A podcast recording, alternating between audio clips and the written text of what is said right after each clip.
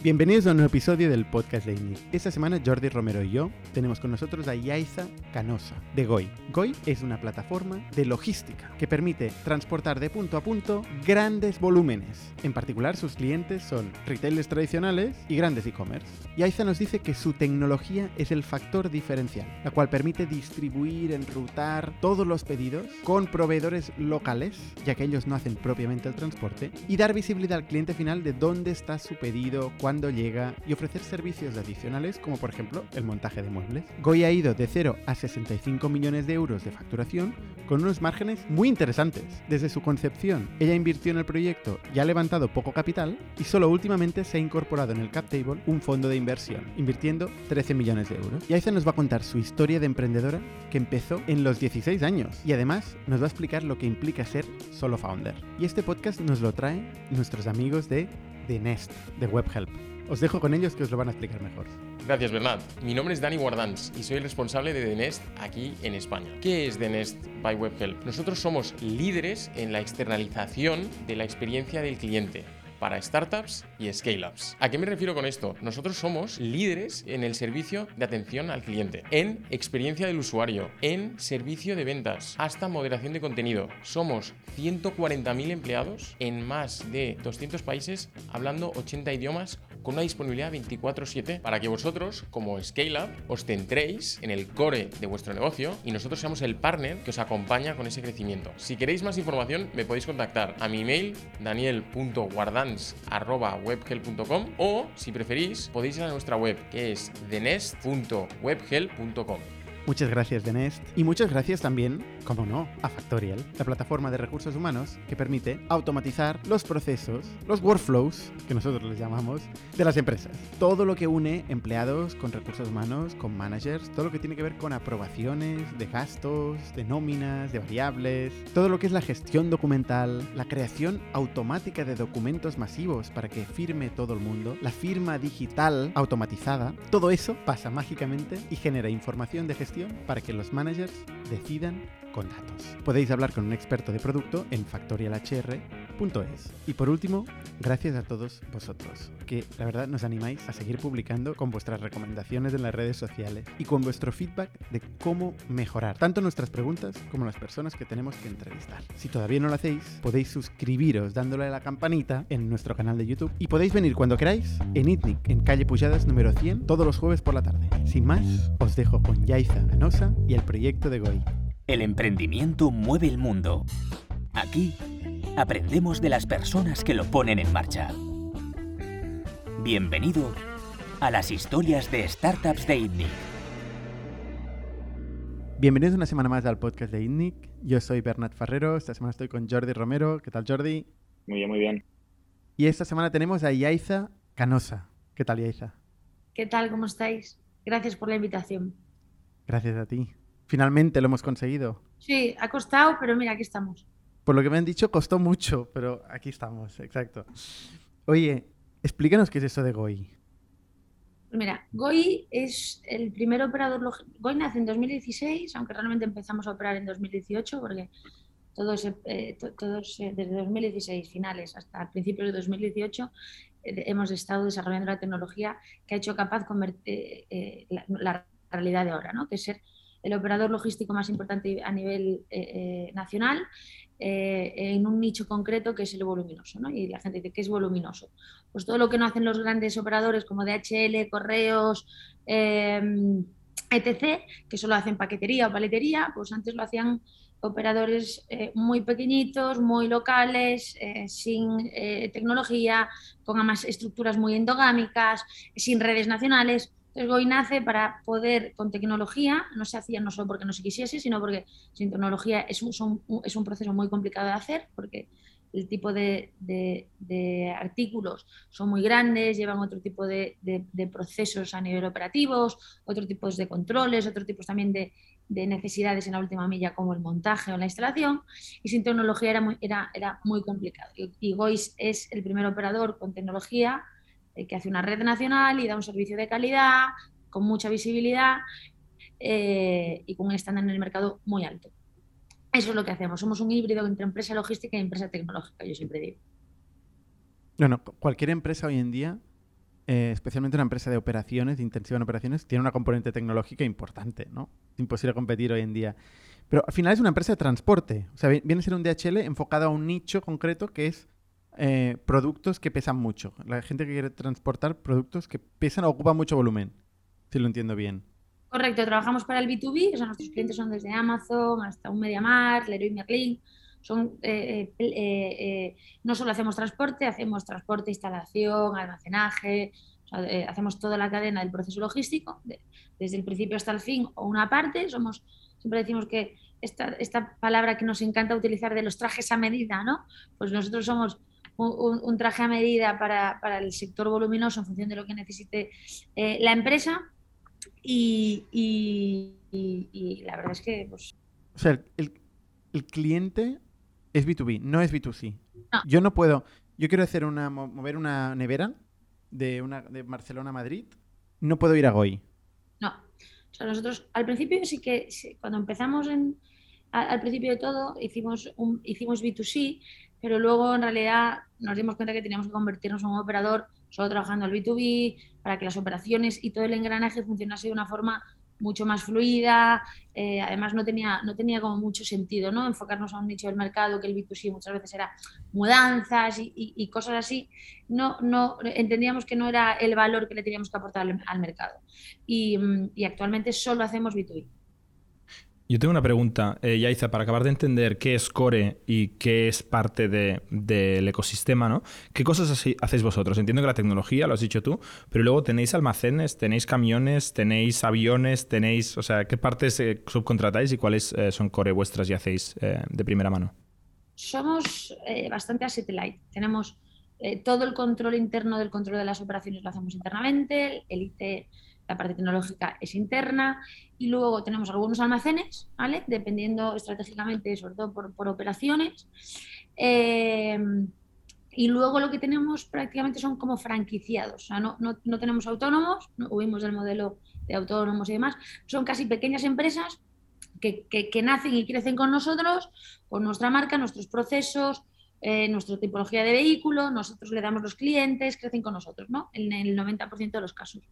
Eh, sí es cierto eh, que en algunas operativas concretas tenemos vehículos propios em, y que ahora que hemos comprado alguna empresa también en este proceso de crecimiento, pues en alguna de las empresas que hemos comprado, pues hay operaciones y hay operativas que se hacen pues, con, con, activos propios, ¿no? que ya venían con la compañía. Pero nuestro modelo es asset light y, realmente lo que, lo que influye en que funcione es tanto la parte de, talento, que esto sí para que para hoy es eh, la espina dorsal, si te tuviese que decir eh, algo es el talento, eh, y la tecnología. O de vuestro equipo, la mayor parte de la gente está haciendo, está picando código. Bueno, no, no, te diría la mayor parte, pero el 30% de nuestro equipo es IT. Piensa que luego tenemos en equipo directivo y, y project managers, tenemos un, otro 30%, eh, y luego el resto son gente operativa, eh, recursos humanos, financieros, etc. ¿vale?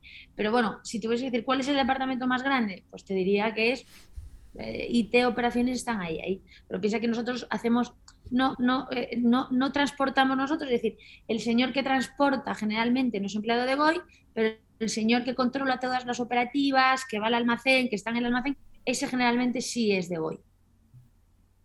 ¿Y el señor que transporta, aunque no sea empleado de Goy, trabaja en exclusiva para Goy o esa compañía para la que trabaja tiene otros partners? Depende. Generalmente son, como te digo, eh, partners. Vale, o sea, no son exclusivos. bueno, sí, en, su mayoría sí, pero son, son pymes ya. Son pymes que crecen con nosotros y que empiezan con tres vehículos y que, pues como una franquicia, ¿no?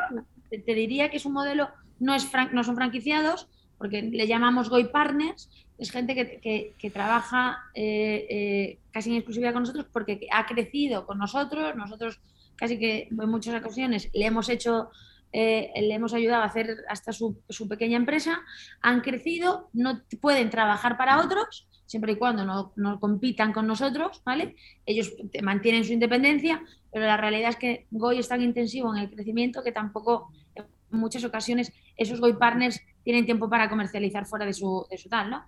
Entonces, porque, porque están, eh, eh, están un poco inmersos en nuestro crecimiento y en crecer y en, y en hacer esa parte operativa. Pero, pero vamos, que tienen total libertad y hay muchos casos en los que a lo mejor nosotros representamos el 70% de su facturación o el 60% o el, o el 80%. ¿Y es parecido al modelo de Cabify y las empresas que tienen licencias de UTC y contratan a empleados en este sentido? Donde no son tuyos, pero les das tanto trabajo que acaban casi eh, siendo dedicados?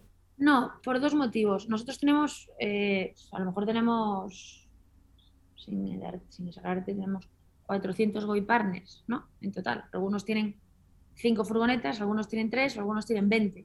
Entonces, eh, las VTCs están dadas a cuatro empresas, ¿no? Y cada empresa tiene dos, y hay más. No. En este caso, además, cada GOI partner hace un proceso diferente. Uno hace transporte, otro hace almacenaje, eh, otro hace eh, arrastre, ¿no? Es, muy diferente toda esta parte.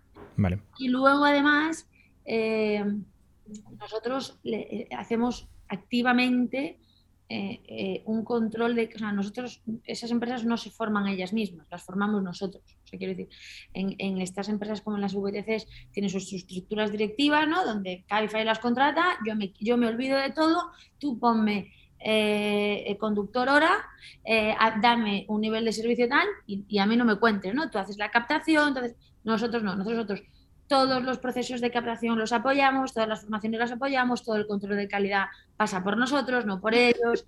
Es decir, tenemos un papel, pues te, pongo el ejemplo de franquicia, realmente es algo que nos hemos inventado un poco nosotros, y te pongo el ejemplo de franquicia porque el McDonald's si dejas, si haces una hamburguesa mal, dejas de ser franquiciado, ¿no? Si tú eres, si tú eh, nuestros estándares de calidad como Goy Partner no son cumplidos, nosotros nos, encargamos de evaluar si están cumplidos o no. No es algo que, ¿no? A, discreción. Y, estamos activamente en el proceso de mejora de cada uno de tus procesos y de enseñarte qué procesos ¿no? tienes que mejorar y, tienes que implementar. Para, de entender el, caso de uso, ¿eh? o sea, yo soy MediaMarkt y, quiero transportar eh, productos voluminosos ¿A cliente final o a logística interna? ¿A otros centros de almacenaje? Es ambos casos, ¿no? Ayudáis en ambos casos. También a cliente final, o sea, B2B2C sí hacéis, ¿eh? Exacto. Vale. De hecho, eh, lo que más hacemos es B2B2C. Hacemos mucho B2B entre, tiendas, eh, eh, trabajamos mucho para incluso para otros operadores que dicen, oye, esta mercancía entre Madrid y Barcelona es que no tengo vehículo para llevarlo porque es un palé irregular y esto en mi tipo de vehículo pues no está normal. Pues incluso le damos servicio a otros operadores en muchas ocasiones. Em, a mí me contrata a llamar y me dice, por, ejemplo, es un ejemplo, ¿no? Oye, pues yo tengo, he vendido a través de la web 100 neveras, pues hay que recogerlas en Barcelona y distribuirlas por toda España. ¿No? Pero distribuirlas en toda España implica que a lo mejor pasan, pues para llevarlo de Barcelona a Almería, tiene que pasar de Barcelona a recogerlo, llevarlo a un almacén, el almacén explosionarlo a Madrid, o sea, que, hay muchos procesos em, con un tipo de vehículo muy concreto, con un tipo de servicio muy concreto, porque además el voluminoso no, no, no, tiene almacenes automatizados. Todo esto de la automatización en el voluminoso. No ha llegado. No existe, claro, no, porque no estamos hablando de palés, incluso existen almacenes automatizados de palés, pero es que el voluminoso en sí, cómo viene paletizado, cómo se tiene que mover, es, otro mundo, ¿no? Totalmente diferente.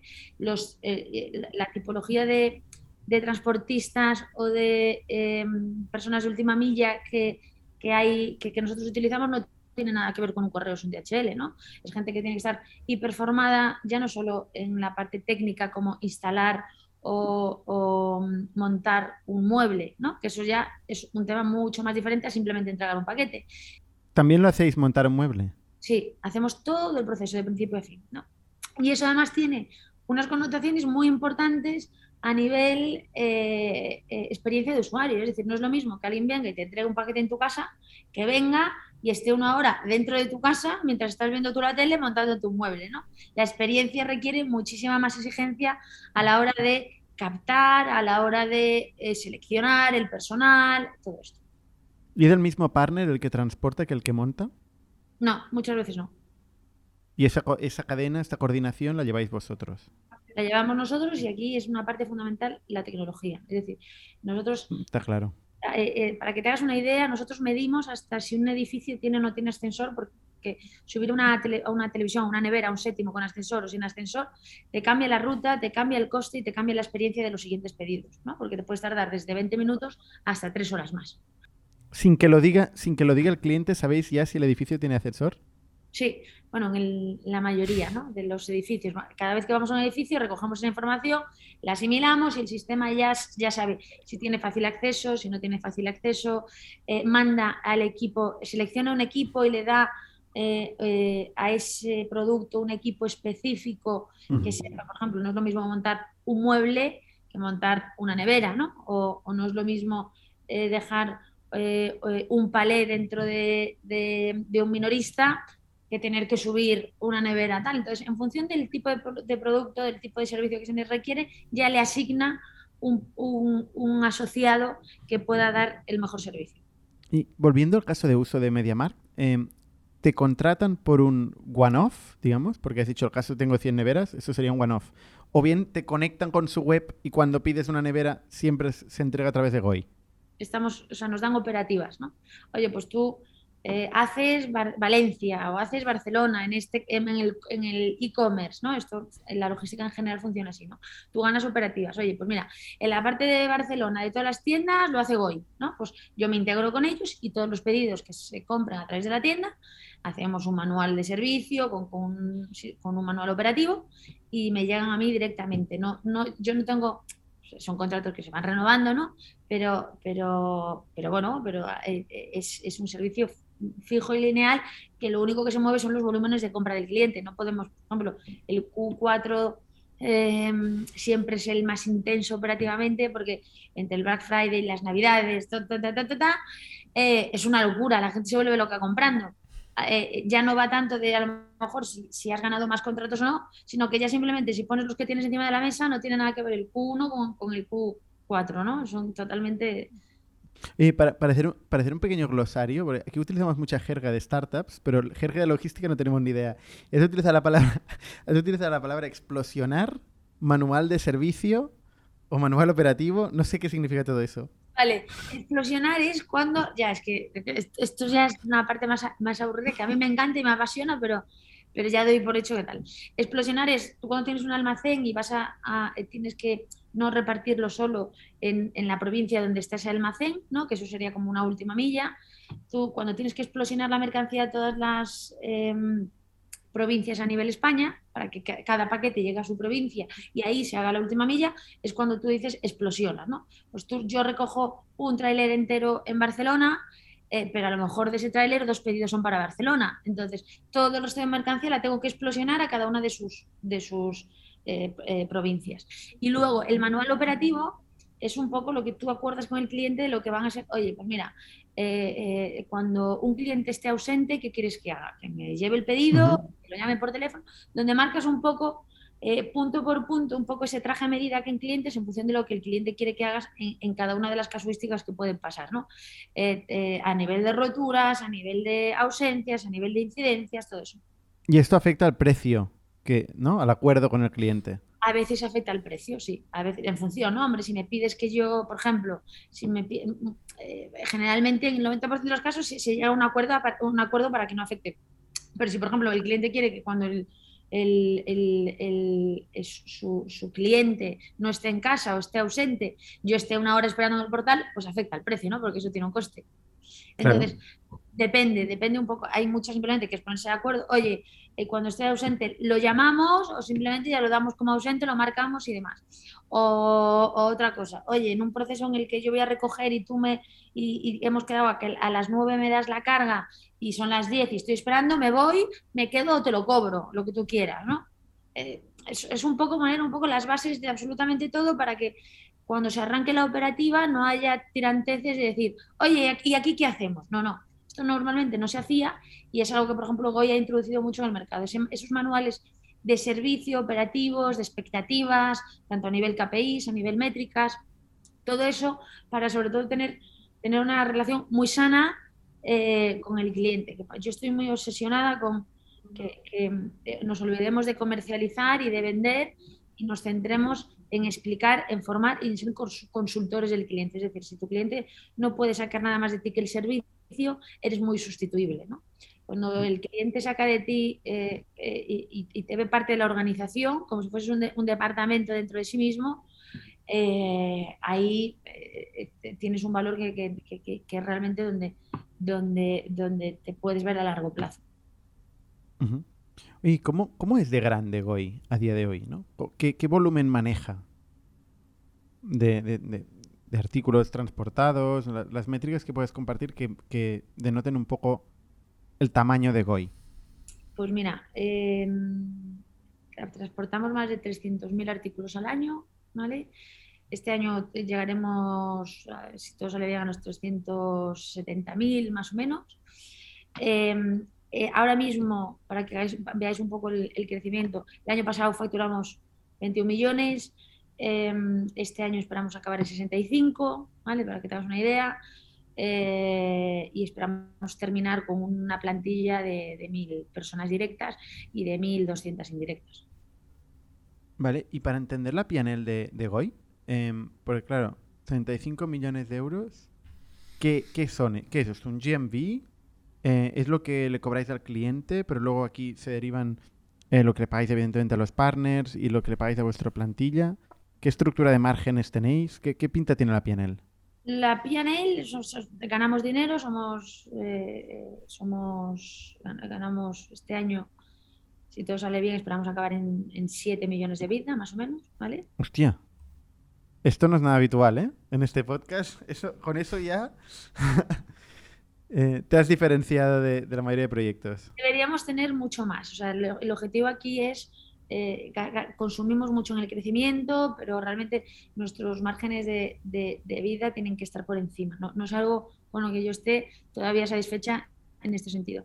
Em, eh, eh, ¿qué me estabas preguntando? ¿Cómo es nuestra estructura? Cobramos el servicio, es decir, nosotros en esos 65 millones solo estamos lo que facturamos a, nivel logística, es decir, no, tiene nada que ver lo que cuesta el paquete, ni está metido, no está metido nada de eso. ¿eh? Es, oye, yo te transporto por llevarte esta nevera de, de aquí a tu casa 40 euros, esos 40 euros. De ahí tengo que pagarle al señor que lo lleva, tengo que pagarle al almacén, tengo que pagar al señor que lo controla, tengo que pagarme a mí, tengo que pagar todo, ¿no?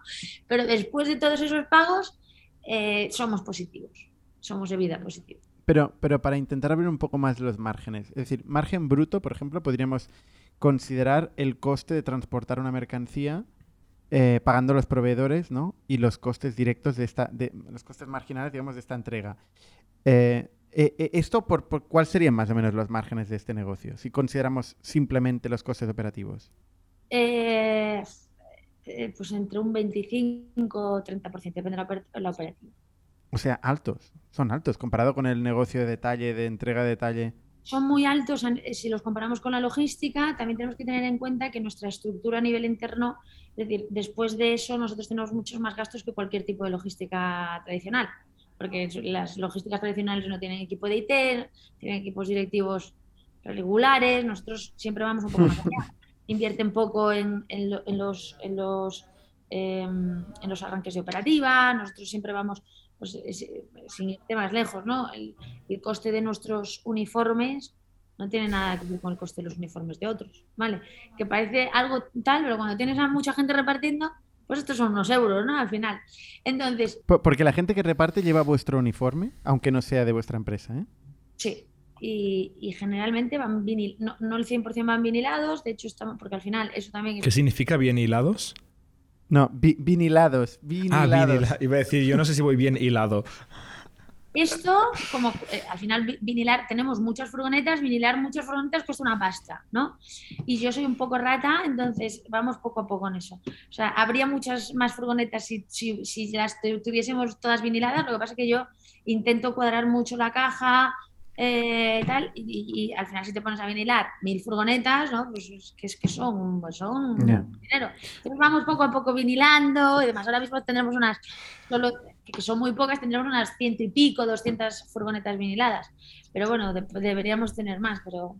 Claro, porque vosotros sois un negocio de pocos clientes, ¿no? Y facturar mucho en cada cliente. No te creas, ¿eh? tenemos casi 90 operativas o sea, diferentes eh, clientes, y no tenemos ningún cliente que suponga más del 15% de facturación. Vale, pero no- 90 clientes, menos de 90 clientes, con 90 operativas. Y a nivel, eso es- para mí es, es tal. A lo mejor, claro, Claro, nosotros, nosotros, por ejemplo, Factorial somos B2B, ¿no? Tenemos casi 7.000 clientes, ¿no? Porque es, es un, el- la facturación por cliente es muy diferente, el tipo de negocio es muy diferente en ese sentido. Claro, a mí me parece mucho porque si lo comparo con otras estructuras parecidas, digo, Claro. bueno, son mucho, pero es cierto que, que, claro, lo compara- si- lo comparamos con un SaaS, pues nada, no tiene nada que ver, claro, vuestra, vuestro, eh, tanto la, tanto la P&L, ¿no? Que al final el gasto se Claro. va cosas, como, es, es- es un- negocio absolutamente diferente. Es un negocio de, de manejar volumen, volumen. Como más volumen, Literalmente, en este caso. Pero no, no, es, no es como la paquetería, ¿eh? No, no vamos a ganar mucho más porque en vez de 300.000 paquetes hagamos 50 millones de paquetes. No, ¿sabes? Tampoco, o sea, la, la tecnología, nuestra tecnología, lo bueno es que ya aplica, o sea, la, la, eh, la optimización la aplicas, es cierto que tienes margen y economías de escala, por supuesto, pero no de irte a, a, a 40 o a 50%, ¿vale? Eso es un recorrido muy complicado. Eh, eh, lo que puedes optimizar son economías de escala muy tradicionales ya, porque lo bueno de nuestra tecnología, y por eso lo del margen bruto es el actual, es que em, eh, tienes de alguna forma eh, eh, la optimización desde el primer pedido, ¿no? Desde los primeros 100. O sea que no necesitas eh, un mega volumen eh, para, para sacar el beneficio de la optimización. Y Aiza, para entender, perdona, solo para hacer un número, porque ahora estabas diciendo lo de los volúmenes, digo, hostia, ¿qué, qué cuesta un envío de esto? ¿no? Has dicho que este año queréis facturar 65 millones de euros, si no lo he entendido mal, y mover unos 370.000 artículos, ¿no? Si divido estos números me sale 175 euros por envío. ¿Es, ¿Es más o menos correcto? O sea, 175 euros por envío, ¿te cuadra? Tenemos que entender eh, varias cosas. Lo primero, tenemos envíos, o sea, tenemos, eh, para que os hagáis una idea, tenemos eh, clientes que nos contratan el montaje de todo el apartamento, que es un ticket medio a lo mejor de, o de una cocina, que a lo mejor son mil euros, ¿no? El transporte, el almacenaje, y tenemos clientes food delivery que, que a lo mejor es tal. Entonces, el ticket medio es ese, sí, el ticket, me- o sea, pero es que depende de la. O sea, el montaje, el montaje te sube mucho el ticket medio, me estás diciendo. la línea de negocio es, eh, cada línea de negocio tiene sus márgenes. Yo te estoy, por eso cuando me dices los márgenes, joa, es que Claro. es- No tiene nada que ver. No tiene no- no- nada que ver un transporte de food delivery, que el, bar- el margen es bastante bajo, a un transporte con montaje, que el margen es más alto porque la complicación es elevadísima, y no es lo mismo montar un mueble que una cocina, ni es lo mismo... Ya, pero, pero ya dice, pero al final la- lo- haces con las medias, o sea, es un negocio de medias. Exacto. Puedes per- incluso puedes perder dinero en, un- en un- en una entrega, pero, pero en la, me- la media te tiene que cuadrar. Esto. Incluso en algunos sitios perdemos dinero, pero es estratégico porque nos da una, una Un servicio, un nivel de servicio eh, para retener al cliente. Está claro. Porque tu transporte es siempre por carretera o a veces también eh, tienes... Es todo carretera siempre, ¿eh? Por ahora solo carretera. ¿Y qué destinaciones y orígenes eh, estás manejando? hacemos, bueno, hacemos un poco de Portugal, pero no, no- no- no nos gusta decir que estamos en Portugal porque realmente hacemos po- pocas cosas en Portugal, pero hacemos en España de cualquier punto a cualquier punto. O sea, no, no hay, no es que solo cojamos en Madrid en toda España, no, no, desde cualquier punto a cualquier punto. Menos islas. Islas también. Islas también, hostia.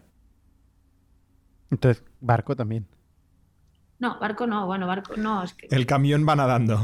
Vale, no, pero, pero quiero decir, nosotros eso al final, eh, pues sí, pero es, forma parte de, de una parte del servicio. O sea, si movemos paquetes en, en contenedores de, desde Denia hasta eh, Mallorca, pues algunos, sí, claro, lo que va a las islas. Muchos de ellos, pero te diría muy poco. ¿Por qué? Porque generalmente todo lo que hacemos en las islas ya es posicionado por nuestro cliente en las islas, ¿vale? Ah, vale. Eh, Te diría que eh, por contenedor, es que te diría que hacemos, que no, no sé, pero cero coma algo. Porque lo que hacemos en las islas es, oye, tú como, Le- me lo invento, como Leroy Merlin o como quien sea, Carrefour, tú ya estás en las islas, yo allí te recojo y te entrego. Oye, ¿y si queréis entregar en- a Cuenca? ¿Podéis? Sí, claro. De hecho, hacemos mucho, mucho Cuenca. Cuenca es un, Sí, Cuenca Cuenca es una top. experiencia, decirte, en volumen o sorpresa. O sea, fíjate que Em, a mí me gusta mucho mirar este tipo de análisis y además nosotros somos muy analíticos, em, incluso de ticket medio de compra por provincia, ¿no? De, mis locuras, de cómo va, ¿no? cuánto vamos comprando más, menos, esta futura crisis que viene, todo esto, ¿no? Creo que la logística es un gran termómetro de, cómo, está el, cómo está el consumidor dentro de la sociedad, absolutamente, ¿no? Em, y, he de decirte que hay provincias como, como Cuenca, eh, bueno, eh, como Murcia, hay provincias que nos, yo, yo o sea, cada día me sorprendo más de el volumen realmente de compra que suponen para, para muchas grandes empresas, ¿no? Y, y, todo no, no, no, digo que no, ¿eh? pero yo lo digo más desde el punto de vista de que tienes que tener un transportista, o sea, tienes que tener una capilaridad de transportistas finales enorme, ¿no? Sí, por eso tenemos tantos, por eso te decía que no aplica tanto lo de como lo de las VTCs, porque es que tenemos muchos, ¿no? Tenemos, no, no, no, hay algunos que tienen dos camiones y algunos que tienen 50, pero es, muy variable. y entiendo que habrá un pareto en las rutas, ¿no? O sea, habrá Barcelona-Madrid, entiendo que será pues igual más del 50%, ¿o no? No, no, no, no, no, no. A ver, Barcelona es, eh, eh, si hablamos desde Madrid, ¿no? Pues si, coges un tráiler, pues generalmente eh, eh, eh, un 20 y pico por ciento de ese tráiler irá para Barcelona, un 20 y pico irá para Levante, no, se distribuye, pero es que depende mucho primero del tipo de cliente, ¿no? hay clientes que venden más en una zona, hay clientes que son más fuertes en otra, eso empezando por ahí. Luego es cierto que, oye, pues por una cuestión estadística de, de tanto por ciento de población, en Barcelona se venderá más, pero también hay zonas como si coges todo el Levante, es una zona muy importante de España de venta. Si coges eh, Andalucía, pues Málaga, Sevilla, es una barbaridad cómo están creciendo. Yo soy de Coruña, pues oye, Coruña no está nada mal tampoco, ¿no? O sea... No, no, digo que esté mal, ¿eh? yo estoy hablando desde un punto de vista de reparto de la población, a ver si ahora quedaré yo aquí. la parte operativa gorda se va a donde más población haya, porque al final, Pero tampoco te creas que hay una, hay, hay, una polarización tan grande de, oye, Barcelona es el 50% de lo que hacéis. No, no. ir a Madrid es el 50% de lo que hacemos. Y una pregunta, Yaiza, ¿hacéis eh, el porcentaje entre lo que es e-commerce y lo que es retail offline? ¿Este lo tenéis medido? Sí. Eh, eh, hacemos mucho retail offline ¿vale? Pero que, es, que, la operativa eh, es exactamente como si se vendiese online, ¿vale? Porque está en una almacén central, pero cada vez hacemos más e-commerce, porque cada vez esta tipología de, artículos se vende más eh, por e-commerce. Pensemos que antes de la pandemia eh, nuestro, nuestro tipo de artículo es un tipo de artículo em, de un ticket medio alto, ¿no? Que además nuestro claim es eh, bueno, lo tenemos en inglés, pero en español sería moviendo eh, cosas, tachado historias, ¿no?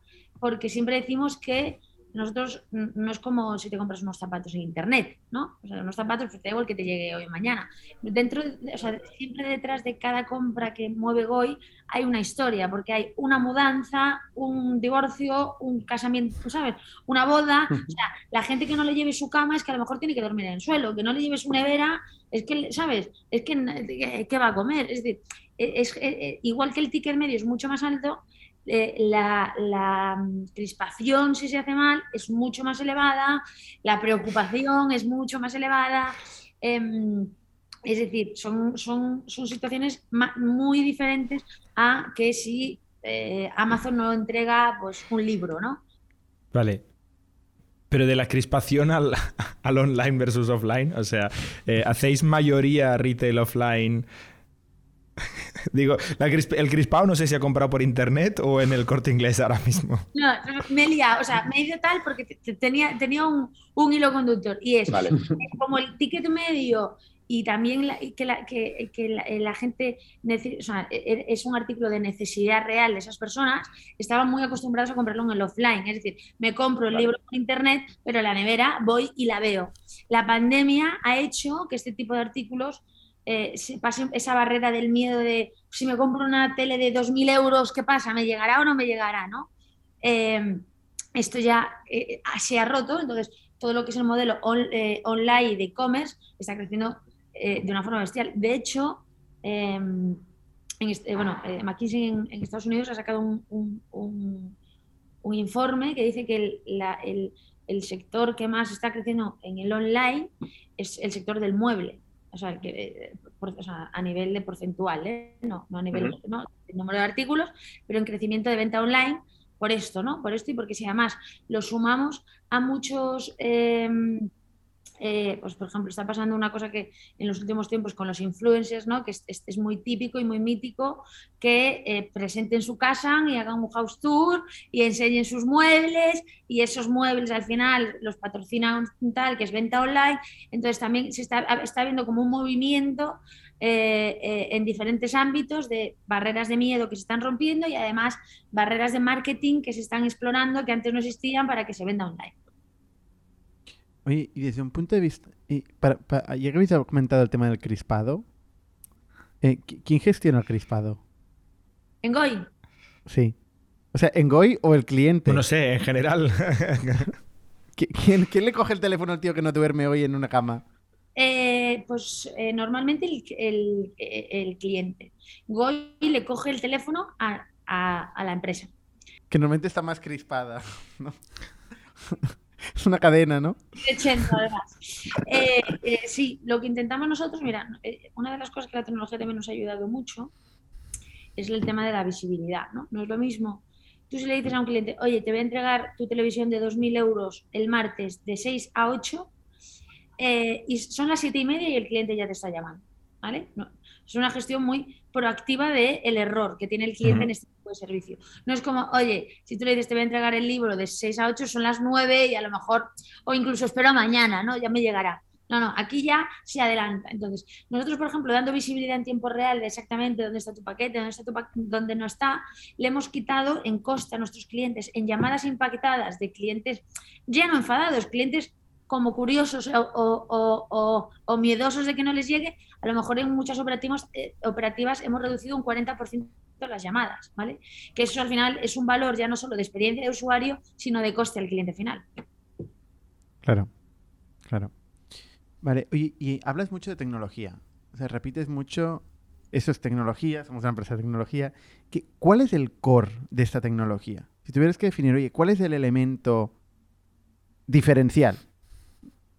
Eh, te diría que la- el control, la optimización bajo el control. Es decir, es una tecnología que está basada todo en eh, eh, priorizar la calidad manteniendo el margen. Y esto, de- o sea, de- O sea, el planificador, es la- el algoritmo que planifica no, o que asigna costes o... eso es una parte. O sea, el enrutador es una parte. Esto lo, lo tenemos, lo tenemos además una Edu, que es, que es eh, una de las suertes de Goy, que es PTO. Eh, el enrutador es una parte, luego está el optimizador, por ejemplo, en la parte de tráfico, de cómo la gente controla y saltan las alarmas o, o saltan los red flags de cuando alguien hace algo mal, cómo se pondera además y se arranquean los mejores para que tengan eh, eh, rutas antes que, los que lo están haciendo regular, cómo el propio sistema te avisa de, oye, este, eh, esta operativa aquí no está funcionando por estos cinco motivos, porque lo tienes absolutamente todo tagueado, desde si hay problemas en las recogidas, si hay problemas en las roturas. Es decir, hay una capacidad de análisis y de, aprendizaje del sistema que nos enseña a ser mejores y nos enseña a ahorrar constantemente. Y esto es lo que hoy es bueno. Vale, ¿y esto está patentado? Bueno, pues sabéis que patentar es una cuestión complicada, pero si está registrado, está, mm, sí, o sea, está patentado, sí. No, no, no, no hay una... El software es muy difícil de patentar, efectivamente, ¿eh? Entonces, eh, tenemos todos los registros, una tecnología muy complicada de copiar porque además es muy aplicada a nuestro nicho de mercado. Hay muchas Claro. empresas que utilizan, utilizan nuestra, o sea, hay, hay una empresa muy grande en España que utiliza nuestra tecnología para una cosa que no tiene nada que ver con lo nuestro, como puede ser eh, controlar dónde están las motos eléctricas. Eh, y luego hay muchos competidores grandes que han intentado comprarnos nuestra tecnología. Eh, pasa que no tiene sentido, ¿no? Venderle la tecnología Para que compitan con, vo- con vosotros. bueno, no, no serían competidores porque no son de voluminoso, son más paqueteros, pero bueno, sigue siendo nuestro core y seguimos viendo que, que no somos una empresa de vender software, somos una empresa de, de generar valor para operar nosotros. Es gracioso porque tienes los logos en la web. O sea, los de las motos eléctricas son Acciona, ¿no? Y los de los paquetes son correos. Los, los- los- correos trabajamos haciendo logística, ¿eh? no les vendemos nada de tecnología. Vale, vale. Vale. Y, por ejemplo, OnTrack, em, ¿es parecido o os hace competencia? ¿Qui- ¿Quién nos, ha- quién nos hace competencia? Empresas muy tradicionales. O sea, OnTrack no, ¿no? OnTrack es, es solo carretera de ci- ciudad a ciudad. OnTrack es eh, Palais on demand. O sea, OnTrack es Nada que ver. un, no, es un marketplace en el que tú, por ejemplo, me lo invento, ¿no? Eres eh, Goy, incluso te diría, ¿no? Goy eh, hoy va a sacar 100 camiones, 100 trailers explosionando mercancía de todas las provincias y se me quedan 7 palés, ¿no? Que no me llegan para un... No puedo hacer una carga completa, no puedo llenar un trailer. Oye, pues ¿quién me los lleva? Pues OnTrack es un sistema donde tú puedes poner, oye, tengo estos 7 palés hasta este sitio. Mm, ¿Quién está disponible? ¿Me los quiere llevar? Y a ver si me mandan alguna oferta que me encaje en precio. O sea, competidor Mudanzas Manolo. No, tampoco, porque mudanzas Manolo no, no lo hace mudanzas, nosotros no hacemos mudanzas. Competidores, Bueno, el transportes Manolo. Transportes Eh, Manolo, que es vale. a lo mejor luminoso en toda Cataluña, Claro. Más local, más local, ¿no? No hay un global, no hay un global o un player global internacional. hay, hay, hay alguno que intenta hacer cosas, sí, hay, algún- o sea, sí, sí, sí hay, sí, que, que- que sea real que lo haga ya es otra cosa, ¿no? Pero sí tenemos algún competidor. Yo te quería preguntar, ¿por qué os contratan a vosotros? ¿no? O sea, ¿es porque ofrecéis mejor precio o porque los DHLs de turno no quieren hacer este tipo de envíos porque no les salen económicos? O sea, ¿por qué ganáis los contratos? Eh, DHL no está en este nicho, o sea, contra los que competen. No, no está porque no le interesa hacer paquetes tan grandes directamente.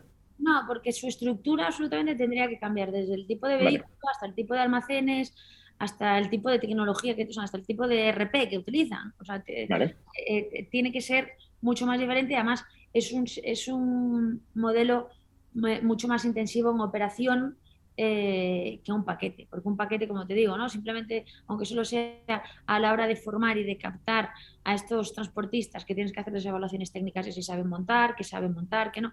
Es un sistema mucho más complicado. Y el e-commerce también es cierto que ha crecido tanto en la paquetería que, que yo creo que ya tiene muchas guerras y esta tendría que hacer fuertes inversiones de CAPEX para, para, para tener los almacenes que se necesitan, ta, ta, ta, ¿no? Entonces, eh, eh, no entran dentro, dentro de, de- de este, de este negocio. Nuestros competidores, como hablábamos antes, son empresas más, más eh, medianas, más pequeñas, que son muy potentes en algunas zonas, pero son muy tradicionales, donde, donde O la sea, les falta network y les falta tecnología, básicamente. Por eso os eligen a vosotras. Tecnología. Y al final eso en, nuestro caso se traduce en tener más calidad, más visibilidad, ser mejores a un precio pues similar. Vale. Y tengo una pregunta un poco anecdótica, pero hablando de competidores, cuando buscas vuestro nombre, lo primero que ves siempre es una empresa de una influencer, hablando de influencers eh, emprendedora, eh, que tiene goi.com. ¿no?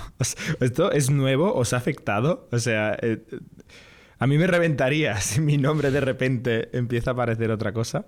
No, nos preguntaron, o sea, no, no- nosotros no, no- nunca fuimos, no compramos nunca goi.com porque nos pedían una barbaridad. Orden de magnitud. Un coche, una casa, un avión. ¿Qué costaba el dominio? Una casa, ¿eh? Una casa en el centro de Madrid. Un chalet, un chalet. Un chalet. Vale, vale. Entonces, era que yo decía, mira, o sea, me gusta mucho el nombre, pero letsgoi.com está fenomenal. Y, y me tengo un chalet. y nuestros clientes, ¿no? o sea, realmente nosotros, nuestra venta, entran en nuestra web, pero no nos vamos a convertir por No. ahí. O sea, para sacarle Sí, sí. rendimiento a esto, sea, sería tal. Entonces llegó un día en el que mm, compraron ese, yo- yo- compraron ese dominio, pues, la, la, eh, eh, pues, eh, una influencer que se llama Goicochea, que tiene una, una línea de ropa, y además de ropa como un poco eh, eh, sexy, ¿no? Tal, que es que siempre como hablamos de muchas veces en las conferencias, ¿no? Eh, os estoy dando una charla y buscan Goy y dice, pero no me está cuadrando lo que me está diciendo esta chica con vender tangas y bikinis, ¿no? Pero bueno, nos, nos preguntaron, nos hicieron una consulta, nosotros tenemos registrada la marca, pero es cierto que como no estamos en el mismo sector, pues no tal, Ya. podríamos entrar ahí en un debate, pero sinceramente, oye, yo les deseo lo mejor, la chica me cae súper es majísima y a mí tampoco, es decir, si pones Goy Logística aparecemos nosotros, eh, si, si bajas un poco también aparecemos nosotros y, y ¿qué le vamos a hacer? Se ha gastado su dinero, eh, bastante dinero en comprar dominio, pues qué menos que se posicione bien. Yo, mi- mi- mis respetos, nada más. Oye, Yaiza, cuéntanos tu historia. Porque tú empezaste muy joven, ¿no? ¿A emprender? Sí, empecé con 16 años, tengo 29. Digo siempre la edad porque como hay muchas veces como eh, que, que, que, parece que no crezco porque se, se lee un artículo, se va retroalimentando de, de, de la edad del primer artículo me pasó hace poco que, que, me decía, no, porque tú con 23 años, digo, pero eso es de las primeras. digo, he, he, cumplido, he cumplido años. Entonces siempre lo digo para, para, que, para, para que tal, ¿no? Bueno, habrá una edad que dejarás de decirlo, ¿eh? Jordi, yo también lo decíamos, que, que hemos empezado con 25 años. Yo antes decía años. que tenía 24 años, sí, ahora ya no me acuerdo de los que tengo. Vale, vale. No, pero empecé con 16 años, muy jovencita, de yo en Coruña, una empresa. Eh, eh, él vendía a los 19, a los 19 me fui a Barcelona a trabajar eh, como directora en un... Perdona, perdona, montaste una empresa y la vendiste a los 19, pero cuéntanos en 30 segundos qué hacía esa empresa y a quién se la vendiste, o sea, no, no es trivial.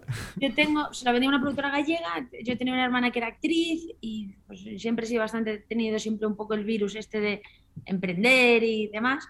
Y eh, pues escuchando un poco el mundo del audiovisual, aplicamos un algoritmo, bueno, hicimos un algoritmo eh, bueno, se me ocurrió hacer un algoritmo y luego busqué quién me podía ayudar a hacerlo, ¿no? En, ese orden, que fuimos 50-50, eh, eh, le escribí a las productoras más grandes de Galicia, que tampoco eran enormes, un mail con un PowerPoint que había hecho, esta es mi idea, me recibió dos, me recibieron dos, y una me dijo, oye, un señor majísimo, me dijo, lo vamos a hacer a medias, ¿no?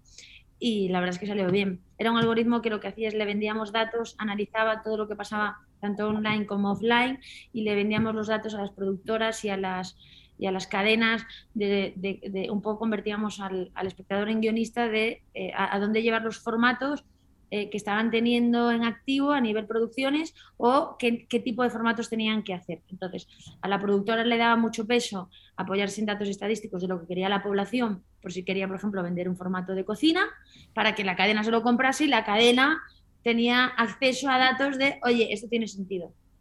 Eso luego además se derivó a nuestras propias producciones también y demás. Lo vendimos a los 19, bueno, lo vendí a los 19, tampoco. Pero un momento, un momento, ¿eh? o sea, para entenderlo, ¿eh? O sea, tú tienes 19 años, normalmente la gente, yo por ejemplo estaba pues pensando todavía si ir a la universidad o tal, ¿no? Entonces tú decides montar un negocio. No estabas estudiando en aquel momento, tienes alguien que te influya, tu padre es empresario, tu madre es empresaria. O sea, no, no tengo nada, no tengo uh hay una cosa muy curiosa que, que, que, pone, pasa cuando me buscas en Google que pone, si pones Yaiza Canosa, pone sugerencia, Yaiza Canosa padre o Yaiza Canosa pareja. En plan, eh, a ver si tiene un padre o un novio. No, no es el caso. Lo que tenía es mucha hambre, vengo de una familia muy humilde, tenía que trabajar con 16 años y dije, me acuerdo que vi una peli y dije, la peli había un jefe y un empleado y el empleado estaba puteadísimo. Y dije, joder, pues si tengo que ser uno, pues voy a intentar ser el primero, ¿no? porque, porque, es que si no, pues, pues tal. Y, y, la verdad es que siempre me considero una, una persona con mucha suerte. O sea, quiero decir, el trabajo, o sea, por supuesto, he trabajado mucho, me lo he currado, me he dejado los cuernos como nadie. Eh, eh, mi, mi, adolescencia, y si te tuviese que decir cuándo me cogí mi primera borrachera, fue hace mucho, no hace mucho, fue, fue, fue ya transcurrido mucho tiempo. Eh, me he perdido muchas etapas de mi vida porque las he elegido, pero también he tenido muchísima suerte en mi vida. He sido una persona donde hay un, me gusta mucho la película Match Point, ¿no? Que, que y hay una parte en la película donde es, es una, un, un, una, cancha de tenis y la pelota da en la red, ¿no? Y, y, dice, pues hay veces en la vida en la que la pelota da en la red y, y es cuestión de, de, fortuna hacia qué lado va a caer, ¿no? Y, y, yo siempre digo que la pelota suele caer hacia mi lado, o sea, suele, suele caer ventajosa hacia mí, ¿no? Eh, Cuando cae muchas veces hacia tu lado es que también quizá, quizá haces algo, ¿no? Sí, pero, pero aún así yo creo mucho también en, mm. en tengo una parte muy más de fe y demás, yo, yo, me considero una persona afortunada, o sea, y me parece que además, eh, y agradecida a la vida de, de, muchas veces, me han pasado, me, o sea, en, en, todo este proceso que ahora parecen éxitos, muchas veces me, me, me he visto arruinada, me he visto eh, metiendo la pata hasta el fondo, eh, que yo creo, de hecho, muchas veces que hablar de, de las cosas en las que has metido la pata es mucho mejor, ¿no? Y, y, y, cuenta mucho. Vamos, vamos a ello, vamos a ello. O sea, la, tu historia, tu historia. o sea, con 19 años, con 19 años, tú vendes la empresa. ¿Por mucho dinero o poco? O sea... No, no, no me hago ni millonaria, ni mucho menos, pero para entonces, con 19 años, es una cantidad que para mí es importante. Pero, bueno, estamos hablando de, no, de millones, ¿eh? ¿vale? Para que demos una idea. Entonces, eh, me fichan en una productora en Barcelona para hacer un cargo directivo. Me voy a Barcelona, que para mí es como cruzar el charco, o sea, literalmente, yo de Coruña, tal mis cositas en Coruña, tal, a irme a Barcelona, que es como, Dios mío, ¿esto qué es? ¿no? Aprendo muchísimo, aprendo a cómo trabajar en equipos, aprendo eh, a cómo funciona un poco la parte más burocrática, aprendo, aprendo mucho. Pero después de un año y medio, yéndome bastante bien, me doy cuenta de que soy cero feliz, de que esto de tener jefe no es para mí mi rollo, de que los tiempos... lo de la película, lo de la película es verdad, ¿no? Es, que, yo que tengo que entrar. Entonces me vengo a Madrid, monto una empresa que empieza, empieza como una consultora eh, tecnológica comercial, nos va muy bien y todas las empresas un poco que nos contrataban, al, ver que se mudaban o tenían sus oficinas cerca de nosotros, también hacemos espacios de coworking.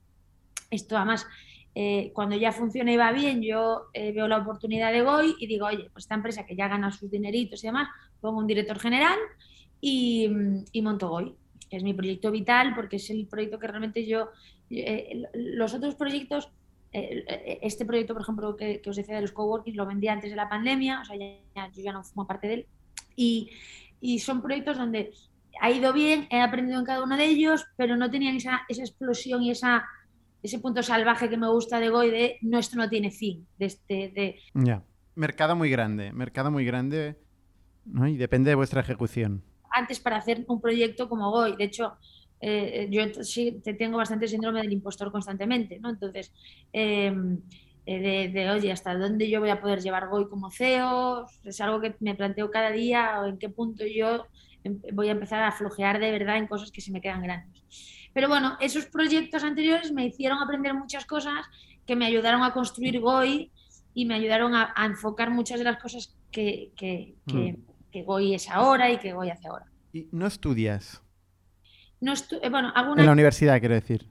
Hago un año de ADE, bueno, hago dos, pero el, segundo no lo termino entero, a distancia. Eh, luego, mi familia es muy. Tengo una hermana que eh, tiene unos niveles de pesadez altamente importantes. La actriz, ¿esta es la actriz? La actriz, ¿vale? Y es muy pesada, entonces consigo que me bequen en un MBA en EUDE para como joven talento, dar una cosa tal, y hago un MBA que no me sirve para nada, lo digo abiertamente. Saludos a la universidad. más, que, para perder los fines de semana durante todo un año. Eh, maldigo a mi hermana y le digo, última vez que te hago caso. Eh, y, la verdad es que mi, mi, mi, o sea, mi mayor escuela ha sido eh, trabajar con gente mejor que yo en muchas ocasiones y con gente peor que yo en muchas ocasiones. haberme equivocado fichando para bien o para mal, o sea, haberme equivocado con los malos, es decir, ¿cómo haces esto tan mal? ¿no? Si parece la lógica aplastante. He aprendido mucho de eso y, de tener que hacerlo yo.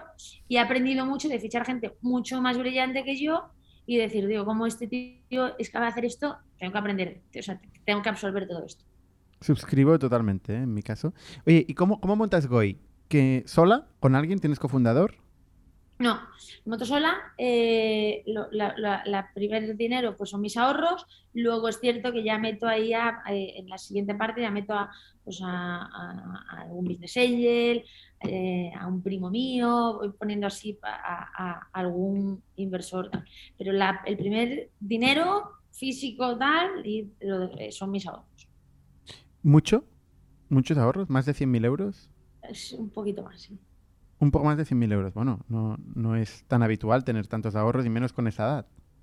Sí, bueno, no, no eran tampoco todos tal, pero, pero, pero sí, y, sobre todo eh, yo creo que en todo ese proceso, eh, más que lo que implicaban los ahorros, que por supuesto una parte importantísima para mí, em, es eh, lo que más miedo me daba era lo que implicaba, ¿no? O sea, cuando ya te expones mucho, jugar con eh, no jugar, no es la palabra adecuada, pero eh, eh, arriesgarte con tu dinero es mucho más fácil equivocarte que cuando ya empiezas en una rueda en la que ya tienes dinero de los demás, para mí eso sí que ha sido muy difícil de gestionar, porque yo ninguna otra empresa había tenido capital externo, ¿no? Habían sido muy, muy bootstrapping, o sea, no, Mm. no, no había necesitado eso. Entonces, Mm.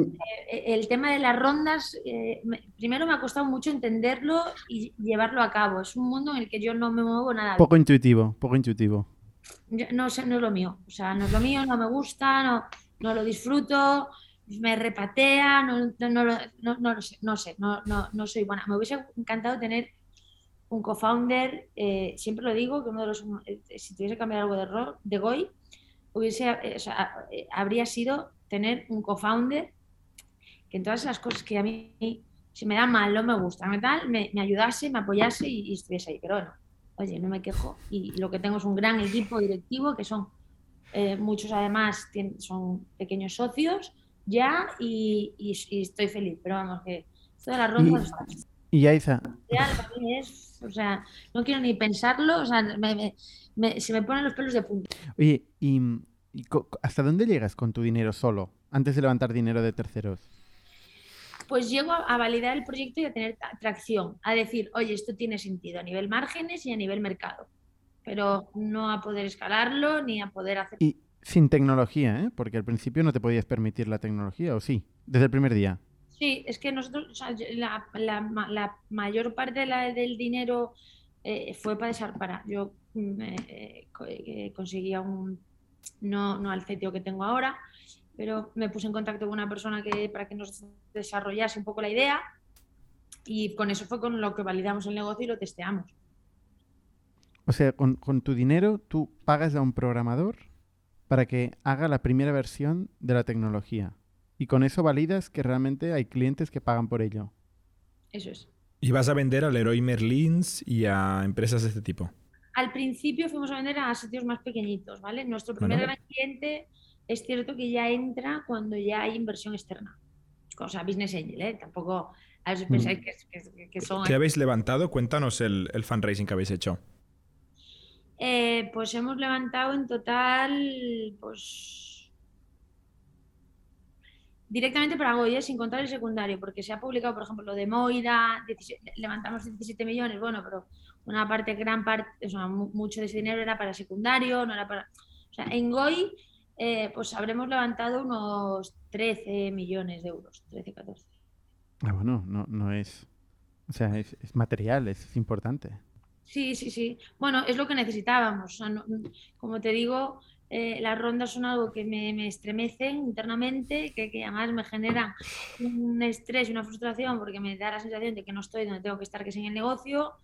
Eh, son necesarias para un modelo en el que crece tanto. Nosotros, además, tenemos un modelo. eh, nuestro, lo, lo que pasa es que nosotros crecemos tanto que tenemos que financiar las nuevas operativas. No es que no ganemos en cada una de ellas, ¿no? Es un modelo eh, rentable operativamente, pero claro, cobramos a 90 días, pagamos a día, bueno, entre 60 y 90, pagamos a día 1 y crecemos 10 operativas mensuales. Entonces, es- eso era la parte. Ahora lo tenemos ya mucho más macheado, ya el tema de las rondas. eh, no- si, si nos lo planteamos, nos lo planteamos ya para otro tipo de estrategias, pero no, pero, pero no para, no, no Y- para sobrevivir, ¿no? Y en 2016 vas a Connector.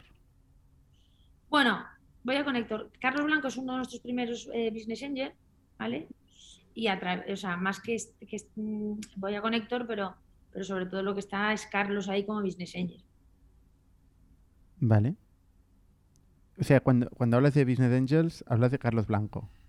Bueno, Carlos Blanco, un familiar mío, eh, eh, ahí entran cuatro business angel, eh, el- pero 200.000 euros, ¿no? E- En, en Crunchbase solo tenéis publicado esto, ¿eh? sí, 2016, 221.000 no euros. actualizar esas cosas. Eh, pero sí, ahí entran 200.000 euros de- de- en total de todos los inversores. Pero bueno, luego hemos hecho otras, otras ampliaciones donde han entrado otros business angel, pues que para mí son también una referencia, ¿no? Desde, desde mm, Telmo, de, no sé si lo conocéis, que este, este- este es un directivo de Acciona, hasta Alfonso Aguirre, un directivo de Orange, bueno, Antonio Anguita, ¿no? De, CEO de Seguridad Direct. O sea, tenemos nu- nuestro cap table de Business Angel, la verdad es que es un lujo porque son grandes directivos de grandes corporaciones. Eh, y luego tenemos a Moira, por supuesto, que es nuestro fondo referente, eh, eh, que, que ta- también digo desde aquí que hemos tenido una suerte increíble porque es un fondo, eh, un gran compañero de viaje. O sea, entraron en el 2020, en plena pandemia, o sea, lo cual eh, ya eh, dice mucho. Y mm, para mí era muy importante no, no, tener un fondo que tuviese ni prisa por vender, porque yo no la tengo, ni que fuese el típico fondo de no, tenemos que estar en Miami, no, tenemos que estar donde tenemos que estar con su tiempo, estabilizando, haciendo sólido el negocio en cada zona, que entendiese esa parte más mía de que a lo mejor choca un poco con este venture capital de vamos a levantar 50 millones, abrir en 50 países, aunque luego tengamos que cerrar 30. ¿no?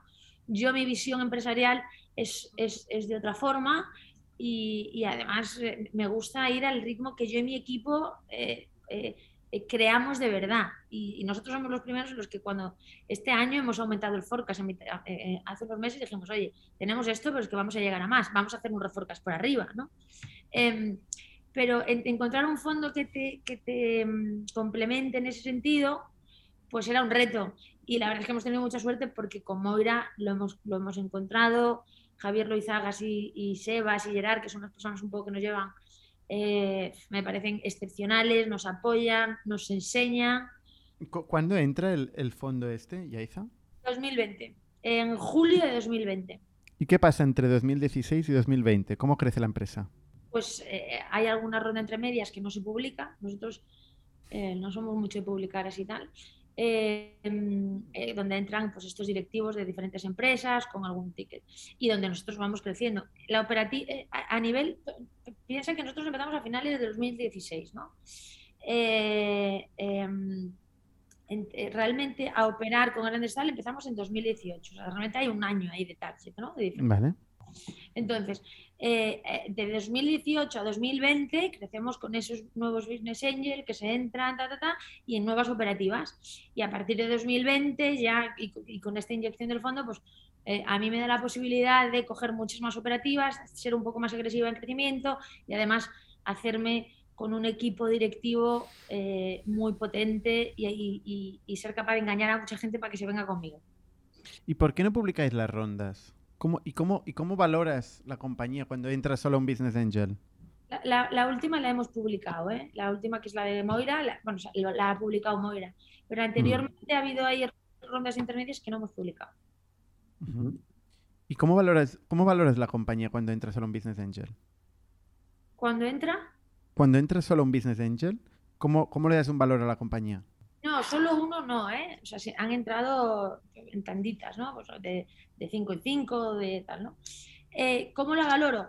Pues eh, al final para mí, pues sinceramente en ese momento tenía que ver un poco con cómo, cómo se ha conseguido el business plan para, para ser capaz de vender lo realista que es en el futuro conseguir lo que tienes planteado, ¿no? Y si, y si eh, has hecho X y X en años anteriores, ese tienes esto y vas a hacer esto, oye, pues, pues, pues estimar una valoración es relativamente sencillo. Luego ya la Luego que te la compren. Luego solo que te la compren. Inventarse un número es muy sencillo. o sea, cada uno ya luego ya si la defiendes o no. Em, yo también he de decirte que no, hemos sido eh, em, eh, la típica empresa mega agresiva en valoraciones. Eh, yo incluso creo que en muchas ocasiones a lo mejor he, pecado en esa parte un poco de, de, de inocente, ¿no? Pero pero bueno, creo que yo estoy, creo que tiene sentido a nivel retorno, a nivel tal, lo que hemos hecho. Creo que eh, yo he dormido muy tranquila y a lo mejor eh, cuando facturábamos 10 millones poner a Goy en una valoración de 200 solo me hubiese quitado el sueño, me hubiese desfocado, me hubiese, me hubiese agitado de unas formas que yo, como soy, para lo bueno y para lo malo, Em, eh, igual que te digo que no entiendo mucho el juego de las rondas, ¿no? de las relaciones, de las no sé qué, de los. Pues no, lo entiendo en, en, los dos lados muchas veces, ni en el lado del emprendedor ni en el lado del fondo. Una pregunta, Yaiza, que has dicho muchas veces que a ti no te gusta y no se te da bien todo el tema este de, las rondas, eh, que no es muy popular porque parece que a la gente le gusta más levantar rondas que montar empresas, ¿no? Está más de moda las rondas. ¿Cómo lo hiciste? Por si hay alguien escuchándonos que está en tu posición y dice, no sé cómo hacerlo, no me gusta, es horrible. Contrataste un investment banker, eh, picar, picaste puertas, pediste ayuda a otros emprendedores. ¿Cómo, ¿Cómo conseguiste levantar estas rondas? Pues mira, me apoyé mucho, sobre todo en algún inversor ya, de que te presenta y te va presentando. Eh, y luego, eh, por ejemplo, en el caso de Moira, un amigo que tenía que se dedicaba, pues conocía muchos fondos, pues le dije, mira, tengo esta situación, me, echas una mano a, sobre todo a dar con el, con el target de fondo que, que, pueda entender un poco mi locura vital, ¿no? Mm. Me, me, ayudas. O sea, te buscaste la vida, no buscaste un profesional o un proveedor para hacer rondas, ¿eh? No, no, aunque luego también con el tiempo he visto eh, también depende del tamaño, ¿no? Es decir, eh, eh, si vas a buscar 50 millones al mercado, mi consejo es búscate un buen, ¿sabes? Un banco de inversión o un, ¿no? un arcano de turno que te diga, oye, te ayudo, te lo estructuro, te asesoro y te, y te ahorro tal, ¿no? Y más, y si vas a buscar equity, te buscas uno y si vas a buscar deuda, búscate a otro, ¿no? Em, claro, cuando hablamos de cantidades de business angel y luego ya cuando nos vamos al, al, tema de que yo digo, oye, vamos a meter un fondo para el siguiente, dar el siguiente salto, eh, en ese caso em, yo empecé a preguntar y, nada, y, poco después de, empezar a preguntar ya conocía a Moira y ya, ya eh, en las primeras conversaciones vimos que, que lo que yo buscaba y lo que ellos buscaban era, era un match bastante claro, entonces tampoco le dimos muchas más vueltas. ¿Y, tú qué buscabas? Pues buscaba, eh, no, quería un compañero de viaje que me estuviese comiendo la cabeza con que tenemos que ser el próximo unicornio. O sea, quiero decir, ¿Goy puede ser un unicornio? Sí. ¿Lo va a ser? Seguramente. ¿Vale? Pero que no te presionen, ¿no? No, exacto. Si quiero estar en Estados Unidos es porque nosotros hemos decidido que es el momento. Si, si, no, nadie que me esté aquí diciendo hay que abrir tal, hay que eh, quema caja, crece. Eh, no, no, no. Yo necesito a alguien que financieramente me ayude, me dé feedback de cosas que yo no veo, de, si vamos a comprar compañías que, que, pues, que tenga el expertise de decir, oye, es que hemos, yo he comprado a lo largo de tal 200 compañías. Entonces, pues algo habré visto que, tú no y te puedo ayudar.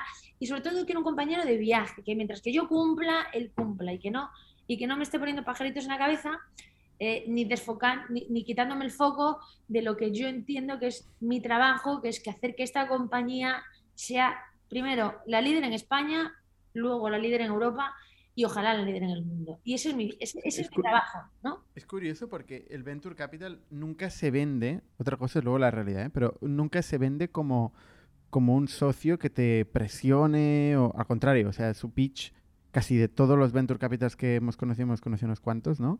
Siempre es, voy a, te voy a dar soporte, sea lo que sea lo que tú tienes en el plan, te voy a hacer un compañero a largo plazo, etcétera, ¿no? Pero, y normalmente se quedan con un porcentaje minoritario de la empresa. ¿eh? O sea, no se queda con un porcentaje de control. Sin embargo, en tu caso, Moira se queda con más del 50% del capital. No, eso que se publicó no es cierto. Ah, vale. No, no, no, no. Moira compra una parte en, primario y lugo otra parte en secundario. Y en ningún caso se aproxima al 50%. Vale, vale, vale. eso es una cosa que publicó, como se publican muchas de ellas, que, no son verdad. De todas formas, em, para mí, eh, esa parte, yo luego que también invertido en, compañías y demás, para mí yo lo que he visto y lo que conozco del Venture Capital, eh, no como emprendedora, porque no tengo ningún Venture Capital, ¿no? pero, pero como, como inversora y como compañera de muchos emprendedores que tienen muchos eh, Venture Capital, es que es todo lo contrario, ¿no? Es que al final esto de quemar caja, de muchas veces... Eh, muchas veces el, no estoy criticando al Venture Capital, ¿eh? es decir, estoy diciendo que para mí al final no, no, no, en ese momento no encontraban match. Me parece que es necesario y que ha hecho que gracias al Venture Capital este país esté donde está y que haya madurado además como ha madurado. Pero yo tengo que ser fiel y honesta con el tipo de emprendedora que yo soy y no soy una emprendedora de ronda tras ronda. Es que no lo soy. Entonces, eh, em, me parece que también he visto muchas veces que eh, se hace mucho daño quitando la importancia a cosas, ¿no? Pues se hace mucho daño como Venture Capital, a lo mejor no presionando para crecer, pero eh, quitándole importancia al tema de la caja, ¿no? que al final eso lo que te lleva es a tener que hacer otra ronda en nada, porque nadie te ha visto, el dinero se acaba, o quitándole importancia al tema de lo importante que es ganar dinero. O sea, creo que eso que te lleva a tener que hacer otra ronda. ¿no? Entonces, aunque no te presionan para hacerla, pues llega un momento y dices, ¿tú cuántos meses me quedan? Me quedan mucho. Es que las rondas las rondas del negocio del, Venture Capital, igual no del emprendedor, pero del Venture Capital está claro que sí, ¿no? Pero, pero al final la cuestión se resume en quién, quién controla la compañía, ¿no? ¿Quién, quién lleva el mando en la compañía? En la, en la, en Goi, En Goi, por ejemplo. Goi, eh, yo, o sea, quiero decir, yo tengo la mayoría de sindicatos, o sea, bueno, yo, yo, eh, eh, me- me- me parece feo decir yo. En Goi hay una mayoría democrática que es, eh, sobre todo, eh, que lo que más importa es lo que el equipo directivo decida, por encima del porcentaje que tengamos cada uno. Es decir, eh, por supuesto, yo soy la CEO y, si hay una discrepancia tal, pues tendré que tomar una decisión, ¿no? Pero yo confío mucho en mi equipo y hay decisiones en las que a lo mejor yo no estoy 100% de acuerdo, pero si mi director de operaciones en el que confío tal, también le doy error para que se, que se equivoque o para que acierte y yo aprenda de, de- de ese acierto que no veía tan claro. Entonces, qui- quien dirige la compañía es el equipo directivo. Luego a nivel estrategia financiera, pues oye, los decidimos los, todos los socios, ¿no? Es decir, oye, vamos a hacer una ronda, vamos a salir a bolsa. Pues eso lo decidimos los socios, por supuesto, ¿no? Y aquí Moira tiene un papel muy importante, por eso es uno de los socios más importantes de la compañía. Pero mm, a nivel operativa y a nivel tal, eh, lo decide el equipo directivo. Eso también es fácil en nuestra posición porque Moira confía mucho en nosotros porque el trabajo que se ha hecho yo creo que es bastante bueno, ¿no? Eh, eh, Eso parece. Eso parece con ese crecimiento y con ese Vita. hay una cosa que tengo que reconocer y es que cuando entró Moira tuvimos, eh, tuvimos un, un momento bastante duro de que se nos cayó un cliente bueno, por un tema, ta, ta. y ah, para mí eso fue un momento muy importante y que demostró mucho de ellos que nos apoyaron exactamente igual. Y, y- y fue un, un momento complicado. O sea, al mes de entrar eh, tuvimos un momento bastante duro. Y, y- te diría una cosa, nos apoyaron y confiaron en, en mí y en, en hablo nosotros porque somos, somos varios, eh, eh, casi más que antes. Y oye, yo eso lo he visto pocas veces, porque ahí es cuando normalmente salen los colmillos, salen los de, ¿y por qué esto? Y por-". No, no, no, Yaiza, confiamos en ti, eh, esto ni te preocupes, no, no tal, y para adelante, y, y aquí estamos el día de hoy, pero, pero eso también hay que tener el temple de hacerlo, ¿eh? Y ellos lo, lo han hecho ¿Y nunca te has quedado sin caja o, o- o a punto de quedarte sin caja en toda esta historia? muchas veces, muchas veces, sí. ¿Y, y es la razón por la que has ido a buscar eh, Angels, o sea, Business Angels? Sí, claro, 100%. Para cubrir caja, ¿no? No, no tanto para buscar el valor añadido, el consejo y tal. o sea, has- Caja, caja, pagar nóminas. Por la pasta, 100%, sí, sí, sí. Si antes cuando Bernat te preguntaba lo que te había aportado Moira, me ha sorprendido que no dijeras, pues 14 millones de euros para crecer el negocio, ¿no? Empezando por ahí. Nunca nadie responde eso, ¿eh? Solo tú, Jordi. Efectivamente, no, pues sí. eh, eh, eh, el impulso primario y más importante es la pasta. Luego, por supuesto, hemos tenido gente que, oye, grandes profesionales que nos han aportado y que, y, y que, y que mi- millones de gracias y que han sido fundamentales en muchas cosas. Pero eh, si me dices, ¿por qué has vendido una parte de tu empresa? Por el dinero. Y luego, además, buscando el dinero, hemos buscado los mejores que nos podían poner. Correcto. Y cuando hablas de secundario, ¿es porque tú vendiste una parte de la compañía? Los Angels. Sí, mucha gente que había entrado hace muchos años y que, oye, eh, que, que Moira quería tener un poco más, nosotros no queríamos vender más equity y en este debate entre, oye, pues gente que ya lleva aquí pues eh, cuatro o tres años, pues oye, pues que haga un poco de casado, pues Pero tú no has vendido. no, Tú aguantas aquí, ¿eh? El- No lo dirías. no te lo diría, pero no. Difícil de leer esto. Oye, Yaiza, ¿y, y tú en algún momento no te has sentido... Porque ser, ser solo founder, o sea, emprender sin, sin co-founders es muy duro, ¿no? Yo lo he hecho y ahora tengo la suerte de emprender con Jordi, ¿no? Eh, y, cambia muchísimo. La- sobre todo en las situaciones estas, donde te quedas sin caja, ¿no? Y, y tú vives esta responsabilidad como al final eres el líder. O sea, depende de ti. Si cierras, cierras, ¿no? Em, ¿Has pasado algún momento donde has dicho, oye, yo no puedo con eso? Muchos, muchos. He, pasado eh, momentos donde eh, me he preguntado a mí misma, eh, ¿por qué? Donde no dormir, adelgazar. El peso que veis en mí, que no soy una persona especialmente gorda, de pesar 10 kilos menos. Eh, he pasado momentos en los que pensaba que me arruinaba, porque yo también cada vez también he ido, también metido más, hipotecándome más, apostando más en todo, ta, ta, ¿no? Em, he pasado momentos en los que no he entendido por qué había cometido tantos errores a la hora de fichar, a la hora de, de dejarme nublar por ex Amazons, ex Googles, y, que me, habían pasado una factura terrible y de sentirme, oye, yo es que no soy la persona para esto. Momentos en los que decía, pero ¿tiene sentido realmente esto o, no lo tiene? Eh, ha habido muchos más momentos así que momentos, o sea, realmente la época más dulce está siendo ahora, ¿no? Ya después de, la pandemia, ta, Pero está claro que si, si has llegado hasta donde estás hoy, es que tienes un perfil psicológico muy peculiar, muy peculiar, o sea, muy fuerte muy resiliente, porque no es habitual. De hecho, los solo founders tienen muchas menos probabilidades de éxito que, los, que las startups con varios fundadores. Eso está demostradísimo.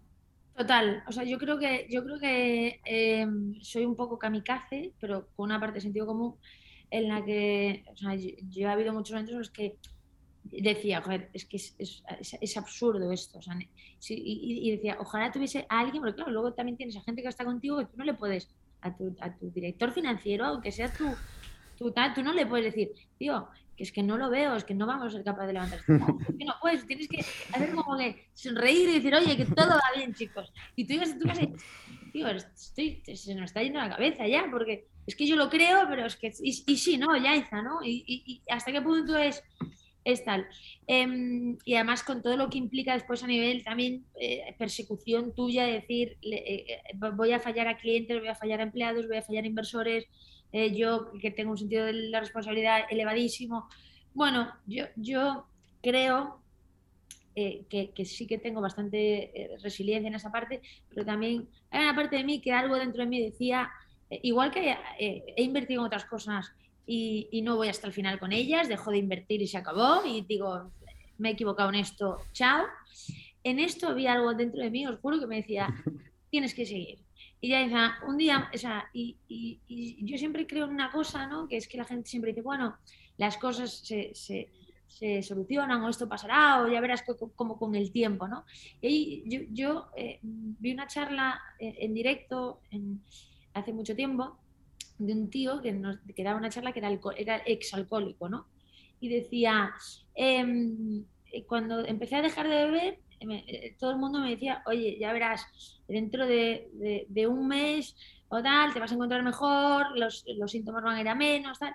Y, solo fui capaz de, seguir adelante y de realmente conseguirlo cuando aprendí la importancia de y un día más, ¿no? Y es no tanto fijarme en el futuro, sino hoy lo he conseguido, mañana lo voy a intentar conseguir. Y me voy a centrar en mañana conseguirlo. No, no, no, porque si, estoy pensando dentro de un mes, es, que no llego, ¿no? Mi, capacidad de voluntad, de fuerza de voluntad, no, no, no llega para dentro de un mes. Vivo en hoy y en, un día más, y en, mañana otra vez, ¿no?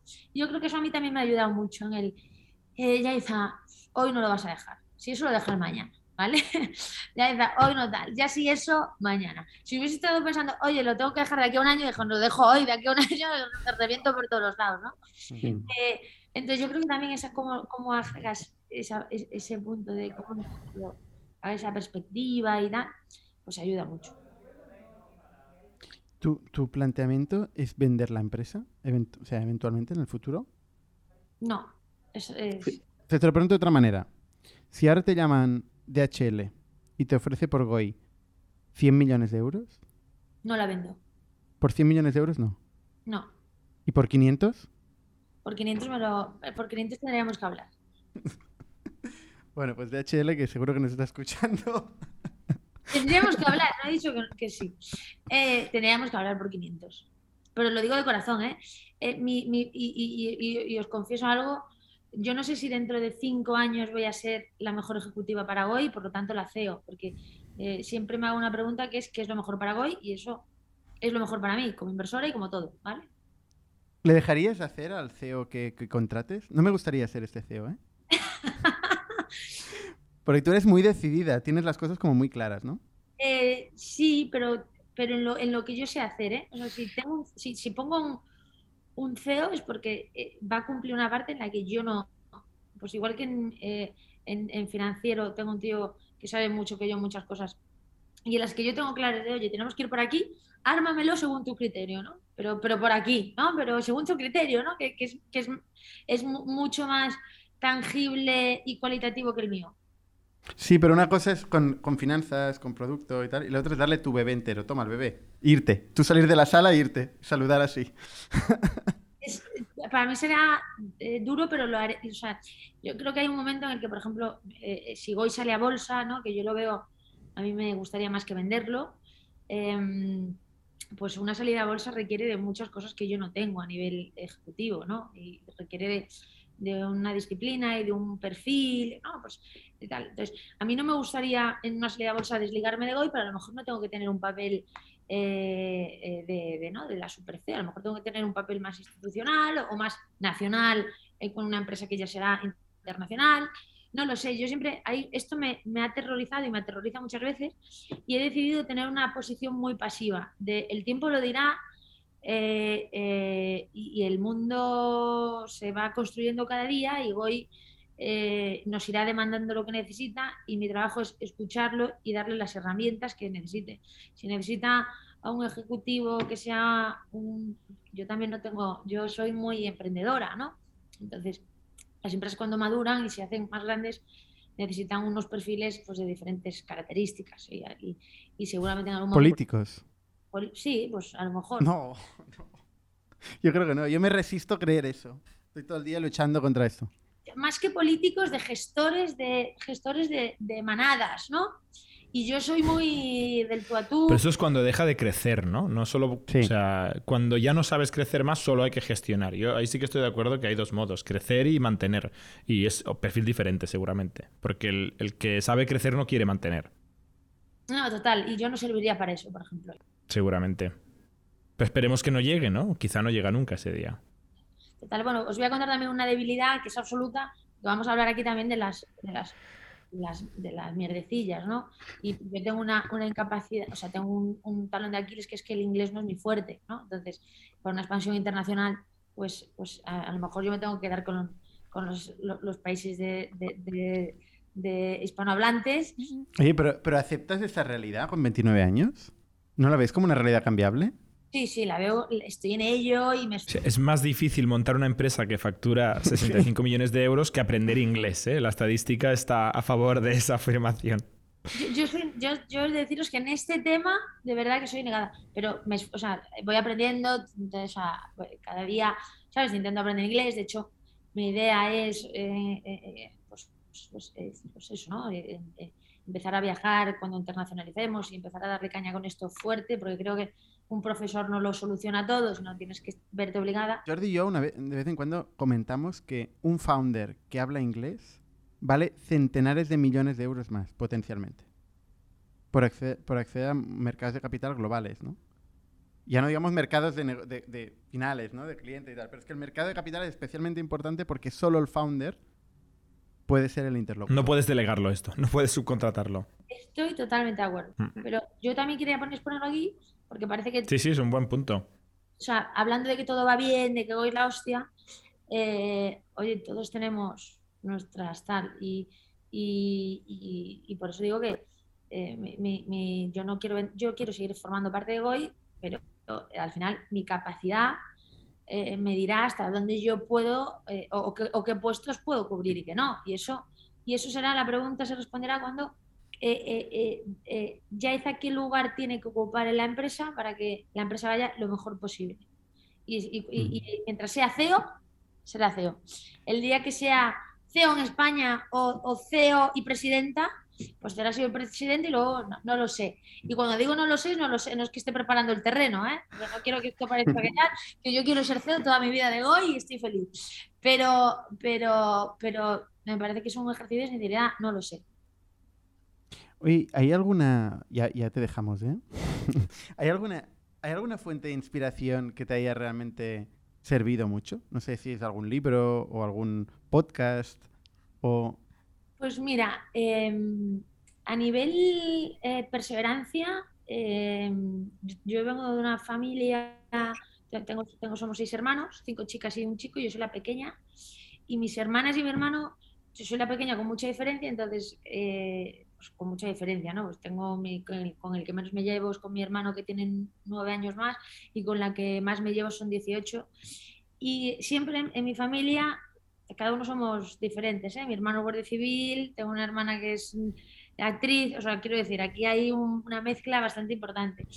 Pero siempre he visto que en, mi familia, en mis hermanos, eh, la concepción del trabajo y de la constancia es algo que para mí ha sido un referente y que, he visto en mi ADN, ¿no? de, la, del esfuerzo, del esfuerzo y del, querer ser mejor y de no conformarse. Venimos de una familia muy humilde y cada uno ha hecho cosas que yo creo que en su ámbito han sido muy grandes. Y eso para mí ha sido un espejo donde mirarme. Y luego, a nivel inspiración y a nivel referentes, joder, pues eh, yo siempre lo digo, ¿no? Tengo grandes referentes a nivel mujer, a nivel... Bueno, me he criado en Coruña, ¿no? O sea, todo el mundo sueña con ser Ortega, ¿no? Pues está claro.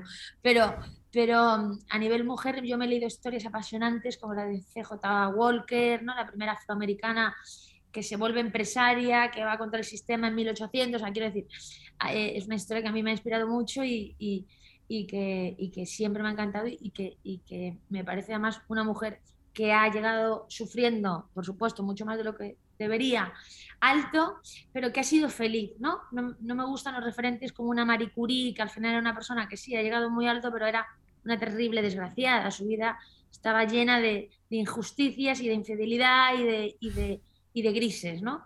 Me gustan las historias de referentes que por la época, por lo que sea, han pasado muchas putadas, pero han sido felices. Creo que esos son los referentes que tenemos que divulgar. Genial. Oye, Yaiza, pues muchas gracias por, por contarnos tu experiencia. Muy interesante. Nada, a vosotros y, y perdonad aquí por los he contado aquí mi vida. no, hombre, encantado. De eso se trataba. Exacto. Pues nada, oye, muchísimas gracias. A ti y con los demás, hasta la semana que viene. Somos un ecosistema de startups tech de Barcelona, creadores de Camalún, Kipu y Factorial, entre otras. Ofrecemos más de 5.000 metros cuadrados de coworking a startups y organizamos eventos diarios para discutir negocio y tecnología hasta la saciedad. Desde ITNIC Fund invertimos en equipos con capacidad de construir grandes productos y negocios. ¡Te esperamos!